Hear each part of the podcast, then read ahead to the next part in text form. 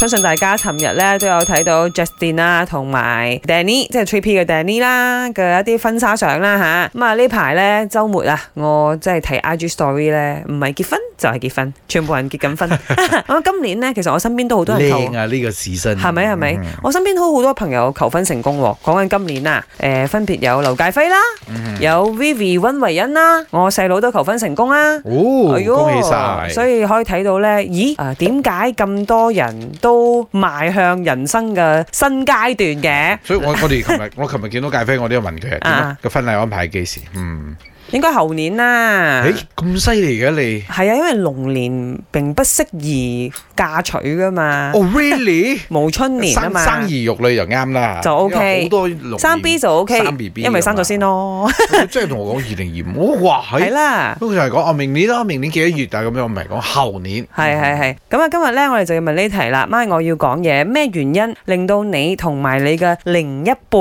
結婚呢？咁啊結婚呢件事我冇乜經驗嘅，梗係咪林生咯？點啊？我當年啊，啊因為我我自己嘅 target 嚟嘅，即係我都冇同我太太求婚，我即係我希望喺三十歲嘅時候結婚。哦真係㗎，係啊係啊，我哋 set 咗個目標俾自己啊係啊係啊，有係啊 KPI 嘅我喎。三十歲之之之前就要結婚， OK，跟住我幾多歲之後要擁有自己第一間屋、第一架車咁樣，係我細細個就已經 set 好咗。咁我假設啊，嗯即係喺三十歲嘅時候，嗯你遇到嘅唔係你太太，嗯係其他人嘅話，你都會結婚。結婚㗎啦，講真真啊，係啊係嘅咩？我唔信啊。係啊， 我都話我 set 咗個 target 嚟㗎啦，哦，嗯咦，咁我完全唔係一個咁嘅人嚟嘅。係因為我係一個 冇目標嘅人，唔係因為咧，我嘅人生我自己覺得啦，又幾奇妙嘅。好多時候我唔 set 目標嘅嘢咧，反而嗰件事會去到我一個我心中想要嘅狀態嗯嘅嚇，所以甚至乎我。要有啲驚喜俾你添。係啊係啊係啊，所以我反而比較相信，如果我結婚嘅時候，一定係因為愛。哇！你睇， 睇我幾幾咁 romantic 我。好期待你呢個 愛快啲出現。